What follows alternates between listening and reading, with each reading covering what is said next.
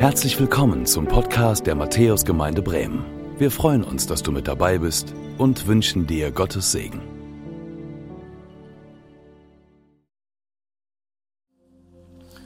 Ja, Gnade sei mit euch und Friede von dem, der da ist, der da war und der da kommt, Jesus Christus, unser Herr. Amen. Ja, herzlich willkommen auch zur Predigt an diesem Pfingstsonntag. Ich freue mich, dass wir zusammen sein können hier in der Matthäuskirche oder auch bei euch im Bildschirm, die ihr zu Hause seid oder per Telefon zugeschaltet seid. Es ist wirklich ein großartiges Ereignis. Die Kirche ist voll. Euch hier vorne zu sehen als Täuflinge finde ich richtig wunderschön. Das ist klasse. Es war auch eine schöne Zeit mit euch in der Vorbereitung, das mitzuerleben, was Gott in eurem Leben getan hat und dass er euch bewegt hat, dass ihr jetzt heute bereit seid, euch taufen zu lassen hier vorne zu stehen, ein Zeugnis zu geben, das ist wirklich wunderbar. Ich begrüße auch alle Familien, Angehörigen und alle Freunde, die mit dabei sind, Verwandte und natürlich euch, die ihr zur Gemeinde gehört oder einfach heute, weil Pfingsten ist, auch mit in der Kirche seid oder eben zugeschaltet habt. Wunderbar. Wir sind in der Reihe Verbunden Leben, die dritte Predigt in dieser Reihe und heute geht es um das Thema Früchte. Früchte. Also sowas so wie diese Apfelfrucht hier. Gibt es verschiedene Früchte. Wir haben auch Fruchtkörbe hier mit aufgebaut. Was das bedeutet, werde ich nachher noch sagen. Das ist ein tolles Thema, Frucht. Frucht im Leben, Früchte. Davon leben wir. Ein tolles Thema zu Pfingsten, aber auch ein tolles Thema, wenn wir heute taufen. Was aber sind Früchte? Was sind Früchte? Also wenn man da im Internet nachschaut, findet man sowas. Die Frucht einer Pflanze ist die Gesamtheit der Organe, die aus einer Blüte hervorgehen und die die Pflanzensamen bis zu deren Reife umschließen. Früchte bilden prinzipiell nur die Pflanzen, die einen geschlossenen Fruchtknoten haben. Alles klar? So definiert Wikipedia was wir unter Frucht zu verstehen haben. Also eine Saat wird ausgesät, die Saat geht auf, eine Pflanze fängt an zu gedeihen und zu wachsen. Jeder von uns, der einen Garten hat oder zumindest einen Blumentopf, freut sich darüber und kennt das. Und wenn diese Pflanze dann so weit ist und eine Blüte entsteht und die Blüte wird reif, quasi dann eine Frucht entsteht, dann sind wieder neue Samen da, die, wenn sie dann zur Aussaat kommen, eine neue Pflanze hervorbringen. Soweit der Ausflug in die Botanik heute Morgen. Unser Leben, dein Leben, mein Leben soll zur Blüte kommen. Das möchte Gott. Gott möchte, dass unser Leben zur Blüte kommt, damit Frucht entsteht. Das ist Gottes erklärte Absicht. Doch was sind das für Früchte, die Gott wirkt in unserem Leben? Das kann man ja so sagen, das ist ja zunächst mal nur so ein Bild, ja, weil so ein Apfel kommt ja nicht irgendwie so aus uns. Was sind das für Früchte, auf die Gott schaut, die ihm wichtig sind für unser Leben? Das hat der Apostel Paulus einmal beschrieben. Wir sind ja im Galaterbrief Kapitel 5 in unserer Reihe und jetzt heute Galater 5, die Verse 22 bis 23. Und ich lese euch einmal vor. Da heißt es, die Frucht hingegen, die der Geist Gottes hervorbringt, besteht. Und jetzt nennt Paulus die einzelnen Früchte.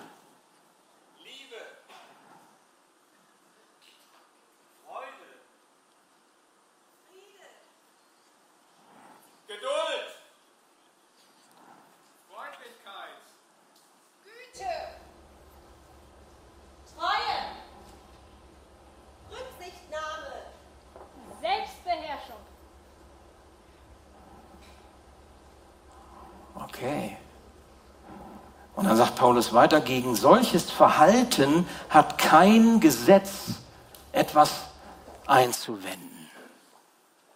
Klasse. Danke für euren Fruchtbeitrag.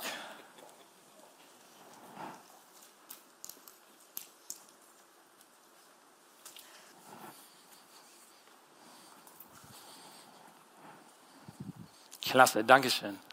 Ja, das sieht doch schon so richtig aus, wie so eine, ich sag, ein, ein, ein Weinstock mit einer Rebe und da sind viele einzelne Früchte, die dann zusammen diese Weintraube ergeben. Das ist klasse. So soll das in unserem Leben aussehen. So ist das das, was Gott in unserem Leben sucht. Das ist die Frucht des Geistes, sagt Paulus. Und so etwas möchte Gott in uns wirken. Um das deutlich zu machen, das sind keine Werke, die so aus dem menschlichen Willen hervorpurzeln. Nein. Das sind jetzt keine Dinge, die wir selber gestalten oder durch Bemühen herstellen können. Nein.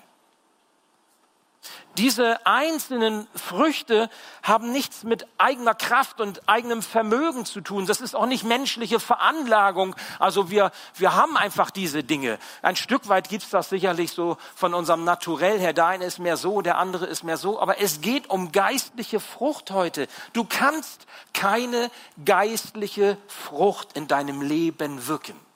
Das kannst du nicht. Diese Früchte werden deshalb als Frucht des Geistes bezeichnet, weil Gott sie in unserem Leben ermöglicht. Du brauchst diesen Ermöglicher Gottes, der das in deinem Leben so tut. Er will diese Frucht bei uns. Er wirkt sie auch bei uns und sie schmecken auch richtig gut, wenn sie reif sind. Wie so eine reife Frucht richtig, richtig gut schmeckt. Übrigens nicht nur uns selbst, sondern wenn so diese Früchte in unserem Leben wachsen können, dann haben andere auch was davon, oder? Ich sag mal, mit einem Menschen zusammenzuleben, der freundlich ist, der sich selbst beherrscht und sich zurücknehmen kann oder auch geduldig ist, da lässt sich's gut aushalten, oder? Da gibt's kein Gesetz gegen. Da wird auch niemand etwas gegen sagen. Das ist cool, wenn wir so sind, wenn wir das leben können. Heute zum Pfingstfest betonen wir das des Heiligen Geistes in unserem christlichen Leben. Der Heilige Geist wirkt, das hat er damals getan, das tut er auch heute. Er wirkt übrigens in allen Menschen, die Jesus ihr Herz geöffnet haben.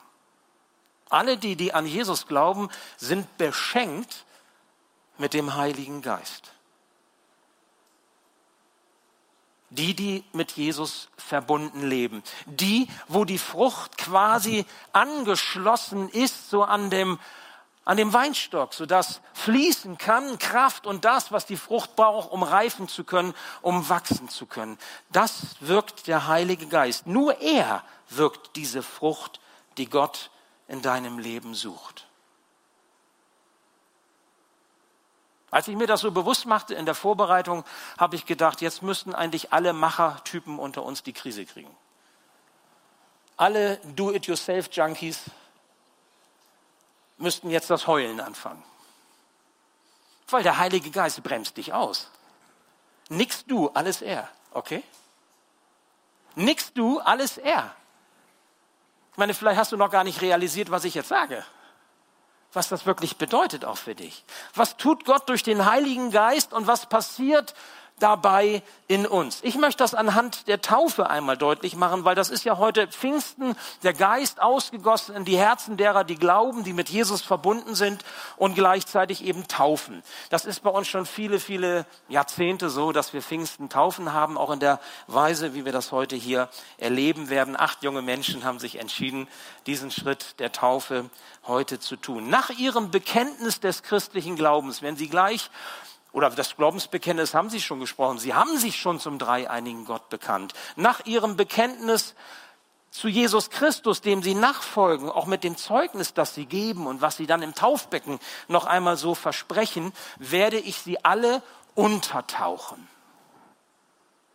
Also, ich stehe im Wasser, die Täuflinge stehen im Wasser und ich tauche sie unter.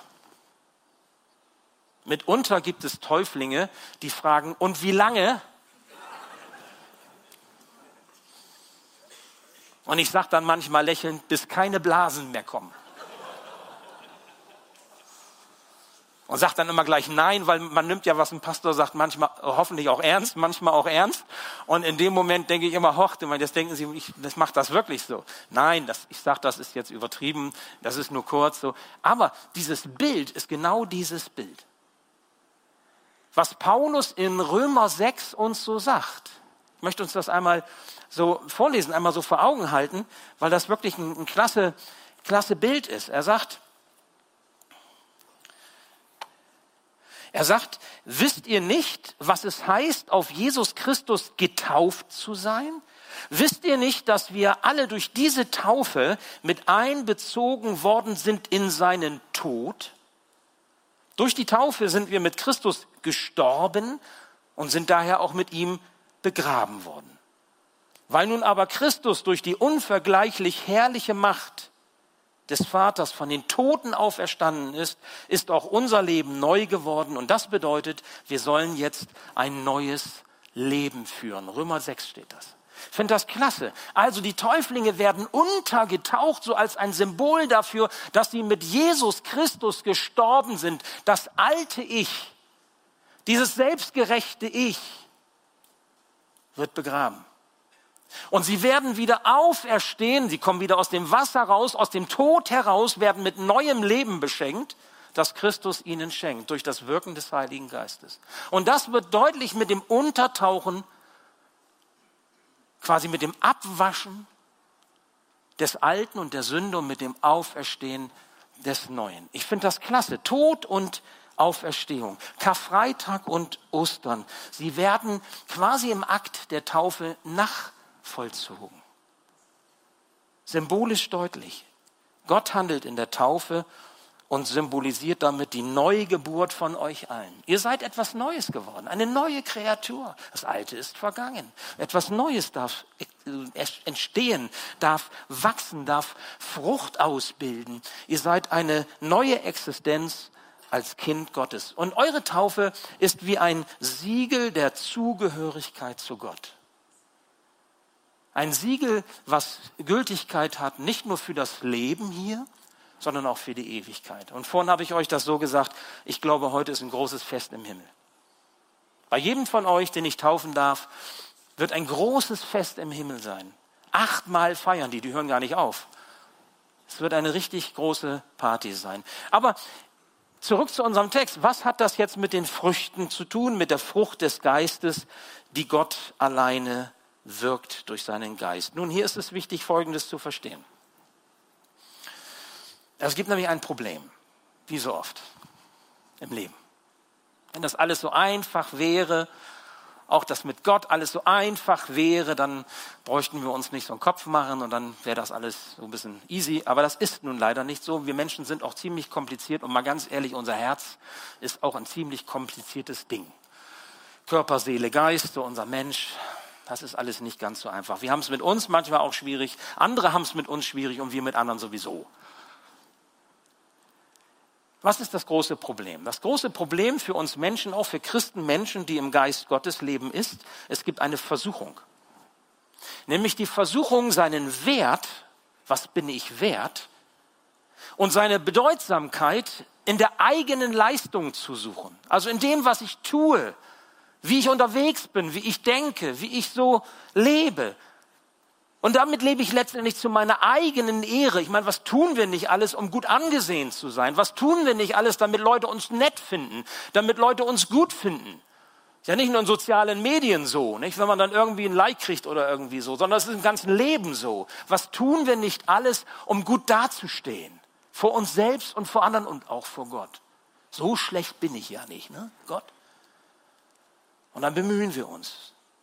Manche ackern, um irgendwie zu zeigen, was sie alles können. Und manche haben auch, und das ist ja auch ganz verständlich, wir brauchen ja auch Bedeutsamkeit, wir brauchen Wertschätzung. Und wenn man das zum Beispiel nicht bekommen hat in seinem Leben, vielleicht von klein auf nicht bekommen hat, dann hechtet man und hechelt man sein ganzes Leben danach und muss immer gucken, irgendwie, dass man was bekommt, was man doch im tiefsten vermisst.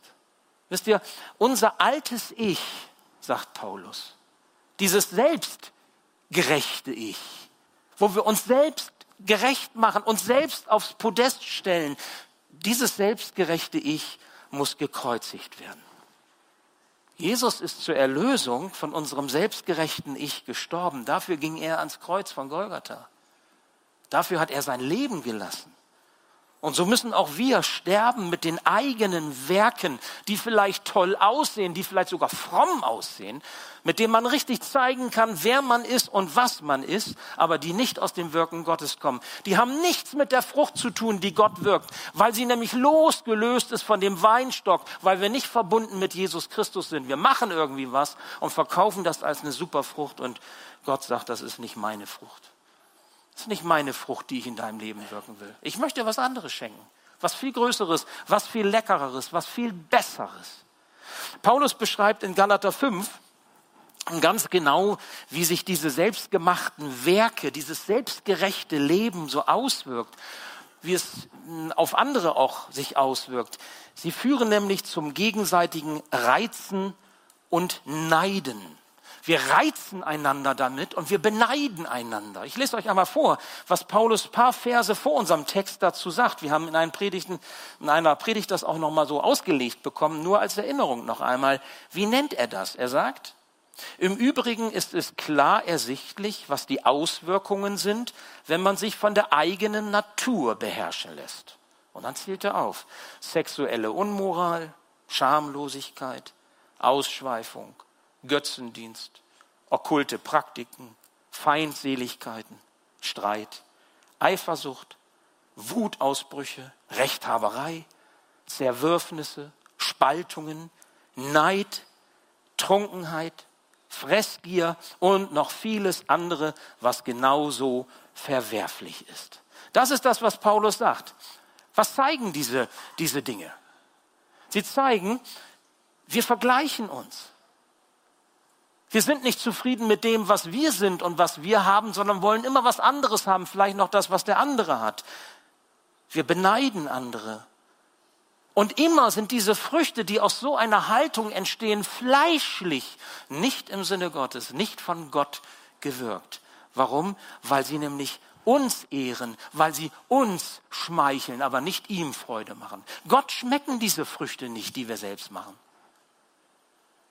Die schmecken nicht süß und angenehm, auch wenn sie vielleicht süß aussehen. Die mag er nicht. Darüber, da, da hat er keine Freude dran. Sie ehren nicht ihm, sie gefallen ihm nicht. Die Taufe der acht Täuflinge heute im Anschluss an ihr Glaubenszeugnis macht ihren Entschluss deutlich. Ich baue nicht mehr auf das Fleisch, sondern ich baue auf den Geist. Ich baue nicht auf das, was aus mir selber herauskommt und stelle mich davor, dafür vor Gott hin und sage, guck mal, wie toll ich bin, sondern ich lebe von dem, was er in meinem Herzen wirkt, dass die Früchte entstehen dürfen, über die er sich freut in meinem Leben. Das ist ein neues Leben, das Gott ihnen schenkt, weil sie sich entschieden haben, ihr Herz zu öffnen und verbunden mit ihm zu leben. Und liebe Geschwister im Glauben, dieses Leben ist immer ein Geschenk. 100 Prozent. Punkt. Es ist kein Handel, es ist nicht irgendwie prozentual zu rechnen. So und so viel Prozent wir und so und so viel Prozent er. Nein, diese Frucht, so wie ich gesagt habe, wirkt nur der Heilige Geist. Du kannst das nicht. Und das ist wichtig, dass wir das klarkriegen. Niemand kann damit angeben, niemand kann protzen vor den anderen. Guck mal, was ich kann und was Gott mir für Gaben gegeben hat. Und dann müssen wir auch gar nicht beneiden, oh, was der kann, was die kann und warum kann ich das nicht? Nein. Es ist die Haltung einer neuen Existenz in der Verbundenheit mit Jesus Christus. Ich möchte das einmal deutlich machen an diesen beiden Früchten, die Paulus hier als erstes nennt. Da ist einmal die Liebe. Die Liebe. Aber über die Liebe haben wir schon so viel gehört, ne? Wurde schon so viel geredet, gesungen, künstlerisch dargestellt. So ein bisschen Ausverkauf dieses Begriffs Liebe. Aber Paulus nennt Liebe nicht ohne Grund an erster Stelle. Wisst ihr warum? Weil die Liebe so etwas ist wie die Basisfrucht wie die Grundlage, die Grundgabe, die er gibt. Und es wird deutlich, wenn klar ist, was er unter Liebe versteht, warum er das so sagt. Gemeint ist nämlich die Agape-Liebe. Es gibt mehrere Begriffe im Griechischen, im Urtext. Wir Deutschen sind ein bisschen beschränkter. Wir haben nicht so viele, haben die, die Ne, Im Englischen haben wir mehr Begriffe für ähm, viele Sachverhalte als im Deutschen. Ja? Wir haben Liebe und dann ist eben alles Liebe. Ja? Sex ist Liebe und Freundschaft ist Liebe und, und Gottes Liebe ist auch Liebe. Im, im Griechischen gibt es einen Begriff Agape und der unterscheidet sich zum Beispiel von der zwischenmenschlichen Liebe zwischen Mann und Frau oder zwischen der Liebe unter Freunden.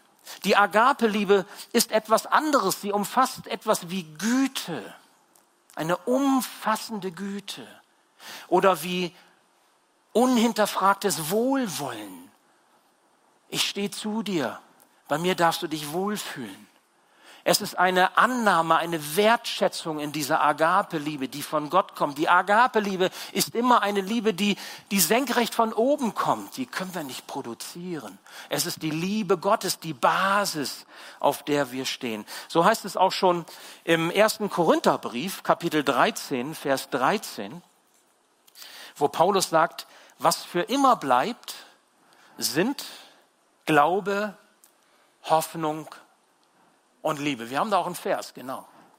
Aber am größten von ihnen ist die Liebe. Glaube und Hoffnung, klasse, aber am größten, am bedeutungsvollsten, am wichtigsten ist die Liebe. Und Jesus selbst sagt in der Bergpredigt, Matthäus 5, Vers 44 und 45, ich aber sage euch, liebt eure Feinde und betet für die, die euch verfolgen. Damit erweist ihr euch als Söhne eures Vaters im Himmel. Feinde liebe ich nicht so, wie ich meine geliebte Frau liebe oder meine Kinder oder meine Freunde oder wie ich euch liebe. Feinde, das ist schon eine Nummer, das ist schon eine Herausforderung. Da geht es nicht um Gefühle der Liebe, ob es irgendwie kribbelt im Bauch, sondern das ist die Agape-Liebe, die dem anderen Güte gibt, obwohl es gar nicht verdient hat. Das Gebet für jemand, der uns vielleicht sogar Böses will, liebt eure Feinde. Das ist die Liebe, die von Gott kommt. Und noch ein Vers, um das, die Dreizahl voll zu machen. Lukas 10, Vers 27, als Jesus gefragt wurde, was ist eigentlich die Summe aller Gebote? Was ist eigentlich die Zusammenfassung von all dem, was Gott will? Da hat er gesagt, du sollst den Herrn, deinen Gott, Lieben von ganzem Herzen, lieben mit ganzer Hingabe, lieben mit all deiner Kraft und lieben mit deinem ganzen Verstand. Und du sollst deine Mitmenschen lieben wie dich, wie dich selbst. Liebe. Basisfrucht. Ganz entscheidend in unserem Leben. Gottes Liebe zu uns ist vollkommen. Unsere Liebe ist es nicht. Unsere Liebe zu Gott ist nicht vollkommen. Unsere Liebe zum Nächsten ist nicht vollkommen. Und je älter ich werde und je länger ich als Seelsorger und Begleiter und Coach unterwegs bin, sage ich auch, unsere Liebe zu uns selbst ist nicht vollkommen.